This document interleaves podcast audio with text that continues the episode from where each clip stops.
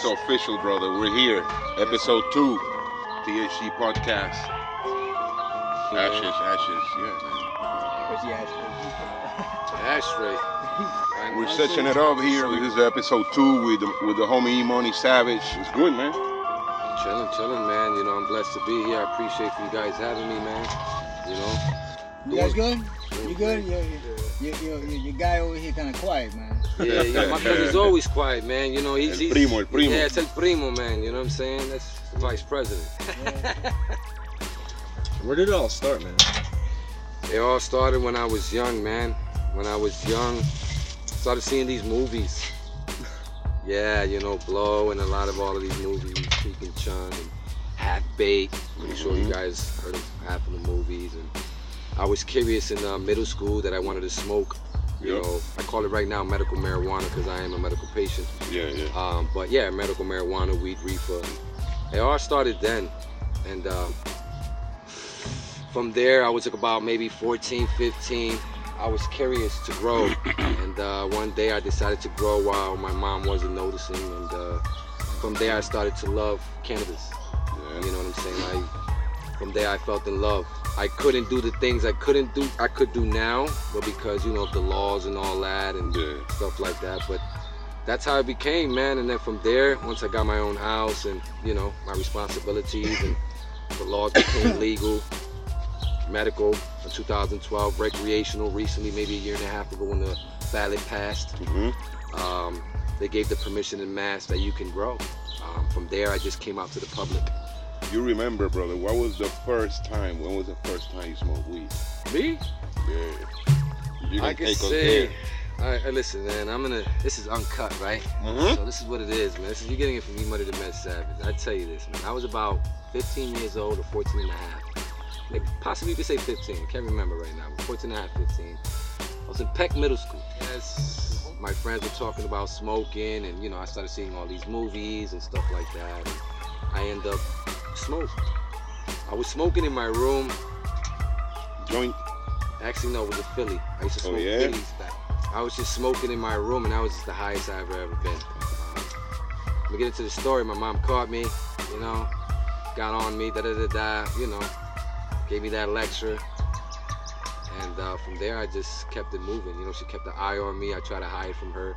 As I turned 17, she kind of just let me go with it. Seven, I was like just thinking. I was already studying at 25, 26.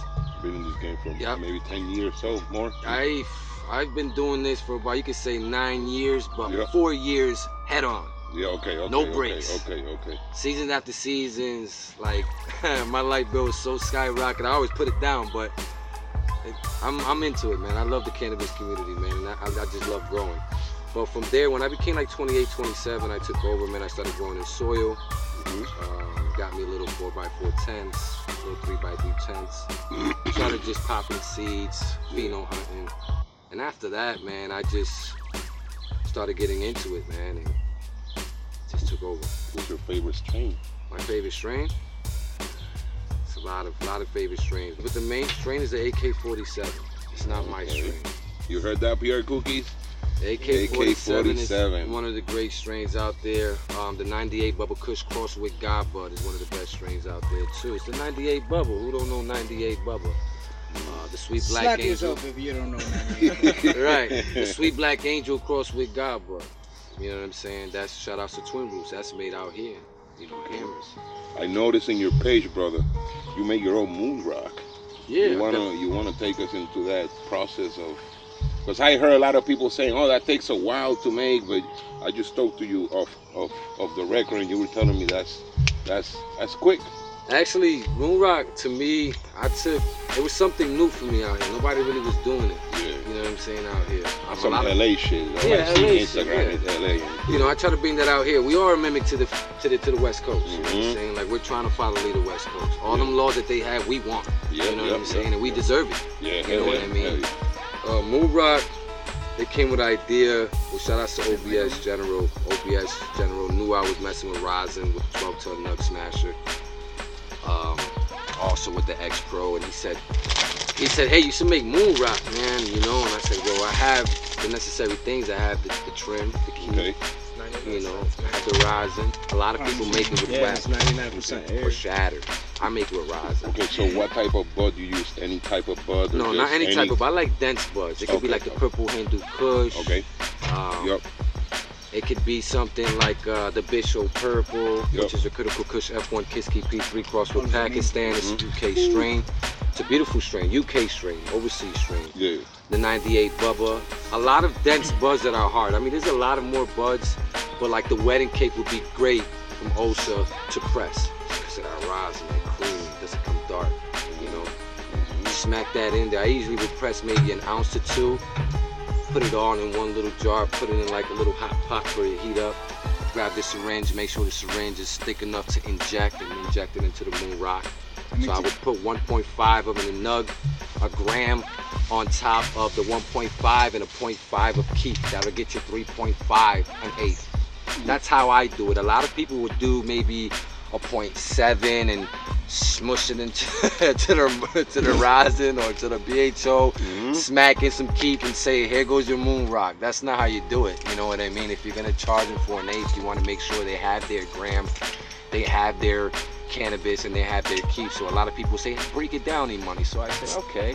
Mm. Now there be times where I have a plant that would hermaphrodite on me early, would try to hermaphrodite on me. A lot of growers go through pesticides and herm- hermaphrodites and all that. So I said I'm gonna chop it down early.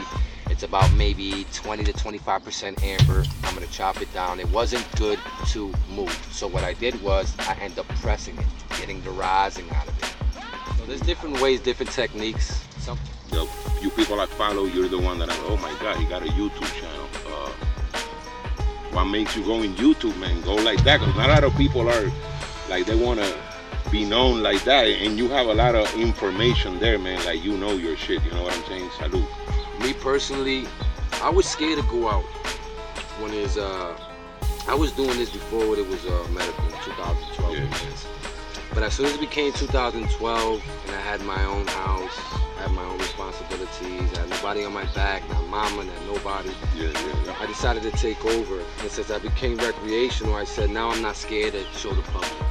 A lot of people are scared to come out. Yeah, They're yeah. scared because of the feds, because it's still illegal federal. Let's just, just Uh-huh, let's yeah. be honest. We're not gonna get into that, but Yeah. it's still illegal federal. Yeah, yeah, um, yeah. A lot of families are scared to grow in their it. house because they have kids and they're scared that they're gonna have DSS on them. Yup. They're scared that they're gonna have a 30, 45 day case or they're gonna get their kids taken away because they're growing in their house, knowing it's recreational medical. You have it in a locked place, away from kids, secured. There's still, you know, rules and regulations we all have to abide by. If not, there's consequences, repercussions. Uh, but I took that risk. There's all, there's chances that we all have to take in life, and I end up just, you know, asking uh, growers out there before I end up showing plants, because I was showing plants before I was showing my face. Okay, okay. And then I started seeing, uh, you know, shout out to N Crazy Dago, the Grow Roundtable. Shout out to NB Cause Met Growers. Shout out to Ocean Grown Genetics. Shout out to North Genetics. All the top dogs out there in the YouTube world that inspired me to go out and show my face out there. Shout out to them. Shout out to Canada Genetics. Shout out to all the main dudes, TGA Genetics. Shout out to all of them that, you know, inspired me to get out there and they Oh, say, these people are from around here. no, these are all just people around the world, man. Oh, wow, We talk wow. about California, Massachusetts. You have a big network. Hey, they're of everywhere. I mean, you know, I just didn't come out there just. I was scared. Like I was, I ain't gonna show my face. Yeah. Take it back a little bit, even with the YouTube. Can you break it down, like the organization, like how is it? Like any tips for like the beginners, like the people that want to start growing? Yeah, we saw a little patient. picture with the calendar. You have all your shit like lined up and everything. Like You gotta have patience, and you just gotta Mhm. you gotta be structured. You know what I mean? Um, you just can't go in there to grow. I see a lot of new growers. They ask me to grow. They want to grow in the attic where it's hot. the classic one. You know, you have to have space. So, you know what I so mean? 1980. You know, you have to have carbon filters. You have to have all the necessary things that you need. I speak to a lot of growers. They always hit me up all the time. And I apologize to a lot of them because sometimes I get upset and I'd be like, oh, they keep on hitting me up and I got so much and ask me about the same questions. For me, I'd rather you guys start in soil, Pro Mhm. Mix, or Cocoa. Do not go to DWC or DWC Grown Flow. Anything with the deep water culture. Always start small. Um, always have your lights, your carbon filters, your inline fans, your temperature, your humidities. Always make sure you have all your necessary needs before you pop in the plant. Um, be patient with it.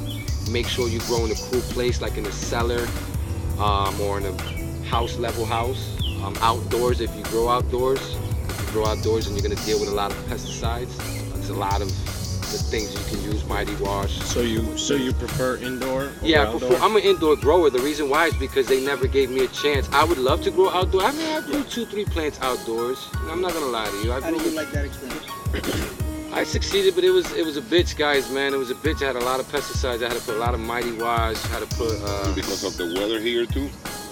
it's not the weather because I took an advantage in the summer. You, you know, once you you I could veg about for like six weeks and then bring it outside.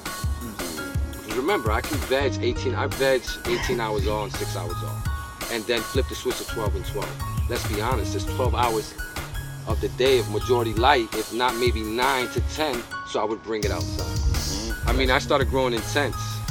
Um, now I grow in rooms. I got lives on my YouTube where I'm growing in cellars and and, and stuff like that. Um, you know, I'm I love to grow. You know what I'm saying? I'm not gonna tell you how many plants I grow, but what you see is what I what I grow. You fuck with clones. Yes, I, that's what I do, man. Um, that's why I kept the Clementine, which is a lemon skunk cross with Tangy, the East Coast sour Tangy, which is a sour diesel cross with Tangy, and the SFV and the 98 Bubba. I kept that alive for like maybe damn near two years keeping them clones. Man. Um, but I did cross the AK-47 with the Bishop Purple, which is a critical Kush F1 Kiski P3 cross with Pakistan. It's a UK strain called Savage OG. Stay tuned in for that. That's my maiden. But I got something that I'm working on. OGs, I love OG. Yeah. That's why I called it Savage OG, man, because of the AK-47. I like that. But yeah, man, just you know, I got something else in the bag. I just can't promote it just because I haven't, I haven't even. My what second grow? You have to grow it like three to four times. Go through some deficiency problems. A lot of people grow plants and they say, "Ah, I'm a beast. I mastered it." No, you have to grow it a couple times. Go through some deficiency problems. You know what I'm saying? See what's going on with the strengths. You know, if you're gonna give it fucking your max is giving it 700 ppms push push that bitch to the limit give that bitch a thousand ppm see what she could take you know but it is what it is So you like to stretch. You like to stretch the limit. well yeah just just for research. nah, just because i'm right now i'm dealing with multiple i'm a soil grow and rdwc grower i grow in soil and rdwc i grow in soil because i love the flavor you know you can never forget the flavor in soil ever but dwc you get that extra 20 25 percent you know yield. And when you have that extra space and you're doing events for the community and and stuff like that show support and to give back and so on and so on you have to keep it consistent. And that's why my strains are always consistent. Clementine. I mean i can't hear nobody say anything bad about my clementine. I've gotten good results from pr sour cookies and other members uh, and vendors around that the strain is good. It's not my strain that I created, but it's my grow. I nurtured it. Yeah. I see a It's lot of people. It's on the grower. It's It's, on the grower. it's. I see a lot of people. They got Clementine Tangy. They got San Fernando Valley Kush. But the strains, you know, the cuts and the phenos that we have out here, and the nutrients that we give it is, is, is crazy. Especially that we have a general hydroponic store that it's big, everything to offer. Any of your general hydroponic stores around, you would like to ask questions for all the new growers. Don't just throw a light, a thousand watt, high pressure sodium metal halide in there and think it's gonna. You gotta worry about the heat, what's the surroundings, everything. You know. That's about it for the new growers. Sir. Yeah, man, what's, what's, We're here with my man E Money the Savage, 413 Thirtopia, Jay's Media, El Primo, PR Cookies, your boy Piff Flair. Yeah, man. Uh, dispensaries or sesh events? there you go. Which one, in your opinion, since you've been in both, do you prefer and you would recommend for the patients? Depending, man. I mean, right now I would go for sesh. Um, why is because the expense and the variety of flower and what they grow, what nutrients they grow with. Um, a lot of dispensaries, I have been to a lot of dispensaries that have good flower, but some dispensaries they only deal with certain people or certain nutrients. Um, you get a variety of picks. Some people grow with house and garden. Some people grow with advanced nutrients. Um, You know, some people grow in soil. Some people like soil grow. Some people like deep water culture uh, grow. So um, I would say vending, um, but shout out to the dispensaries. You know what I mean? Yeah. But I would go there just for the main fact of the prices. Prices are freaking high everywhere.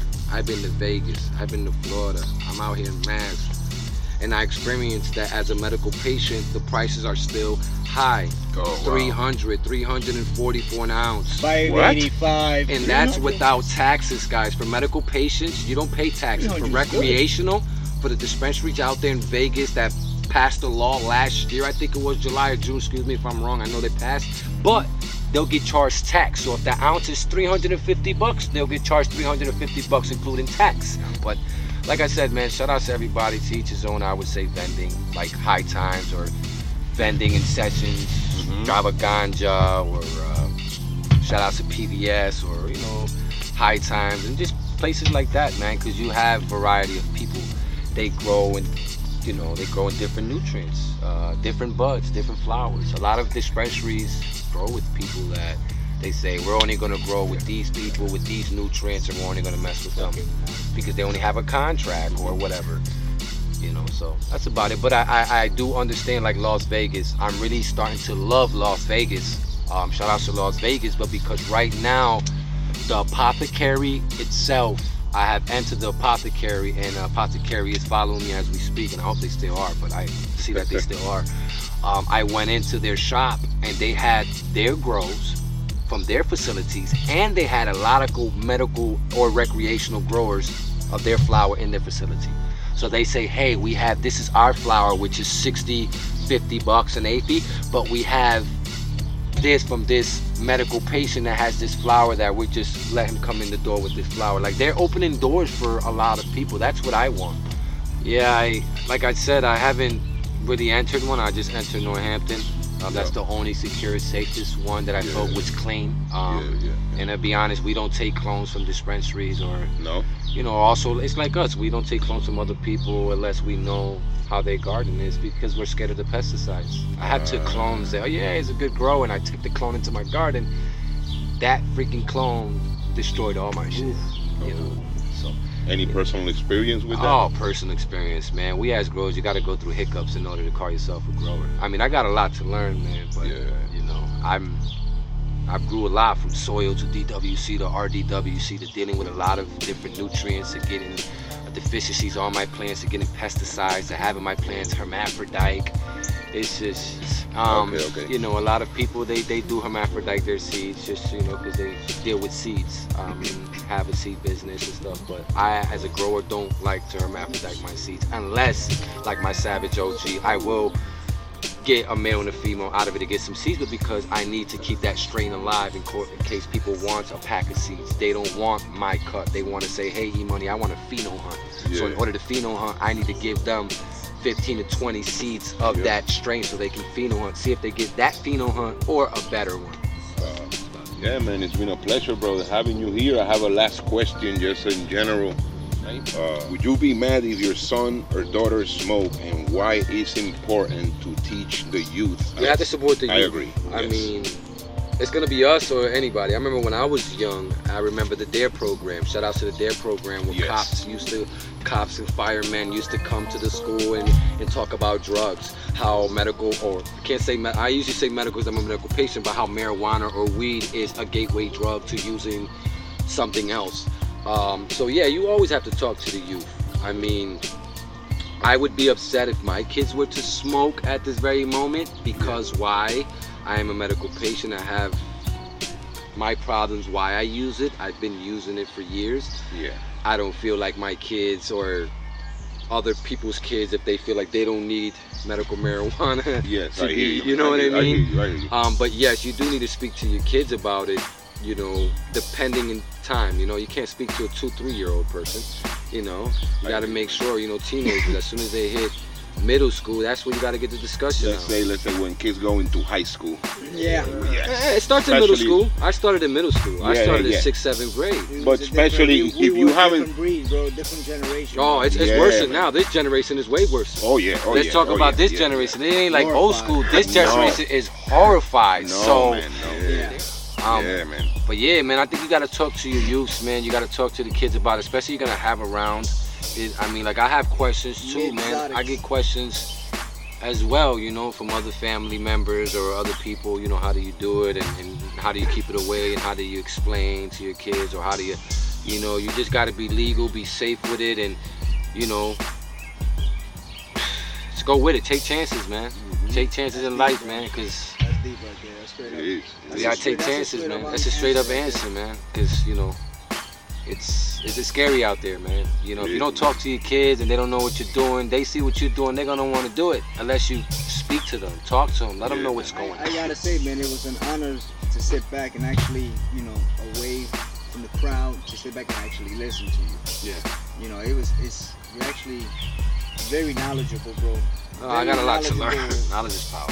Thank Yeah. you, appreciate it. Work hard on it. It's Learn therapeutical for me, man. Growing is really, really therapeutical for me, and it's it, it, and I don't. Not, it's not the only reason why I stopped growing real quick. I just to cut the middleman off too. I was sick and tired of buying.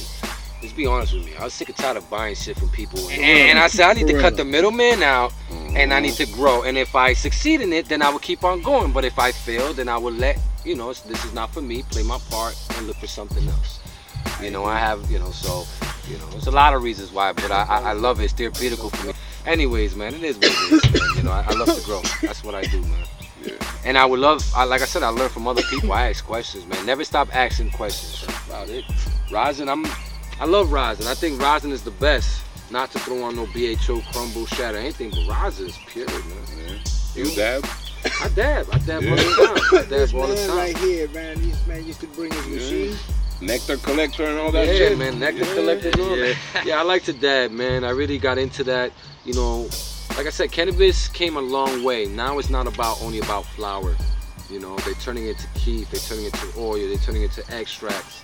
Um, but just remember, without flour, we don't have nothing. Yeah. A lot, I yeah, hear a lot of people talking about, oh, flour is done, flour is done. What? It's about, all about it's all Who about say that? BHO, rosin, and wax, and shatter, and crumble. I like flour, But- man. no. We're flour guys, bro. I love with flour, bro. Just a, a lot of extractors, a lot of people Oh, that just okay, deal oh, with that. course, I understand yeah. that, but they have to know. You have to respect the womb. It's like we came from women. You have to respect the flower. Without no cannabis, you ain't gonna get no rosin. You ain't gonna get no Yeah, key. yeah. You I ain't love gonna get no flour. extract. So always respect the flower. Word line. Shout out to E Money and shout out to PR Sour Cookies for providing today. Yeah, man. Fire flour.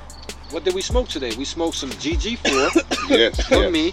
We smoked some uh, purple Hindu Kush. Yep. We smoked some Clementine, which is lemon skunk crossed with tangy, and we smoked some Sunset Sherbet for PR Sour Cookies as well, with some Straight Bubbleberry from that we Green have not even smoked Ocean yet. Boys. Mm, bubbleberry? Yeah bubbleberry Kush. Mm. So we smoked about five different strains. We didn't, we wasn't able to give the public a strain review because we smoked so much different buds. But you know, just to out there to talk to the cannabis community. Like I said, once again, I appreciate for you guys having me on your show, man. It's a Shout out pleasure, to you man. guys, man. Thank you. It's a pleasure, man. THC podcast is honored to have you guys.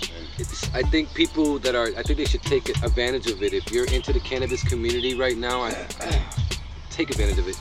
Take advantage of it. Instead of doing it illegal, get get legal. You don't live if you live in a red state. You live anywhere. Get you really want to grow or greenhouse or indoor. Get to a state where you know you'll be safe, guys. There's rules and regulations we all have to follow. If not by law, there's consequences and repercussions, man. That Savage World 420 is coming at you, man. I'm gonna give a quick shout out to Jace Media, my man holding it down with the equipment right there. BT Shy, Babalu Machete, Wrestle the Devil, Stone Home New England. I'm in 88 Inc. Yes, Shout out sir. to them. The Four Horsemen, the Real Terp Doctor, the Real Terp Nurse, Northeast Pheno Anglers. Gonna be in an episode coming up soon. DC Disaster, the whole cannabis community in Massachusetts. Puff Puff Painting, she wants to get in. Yes, sir. Team She's OSA. Team Osa always, family too. Uh, and man, it's been an honor to have E Money. This is a THC podcast. We're gonna wrap it up. Uh, just shout outs to the cannabis community. That's it from your boy Pit Flair. I don't know if any of you guys wanna wanna say something else before we wrap it up. grow safe, stay legal, and stay medicated. Yes, sir. That's a wrap.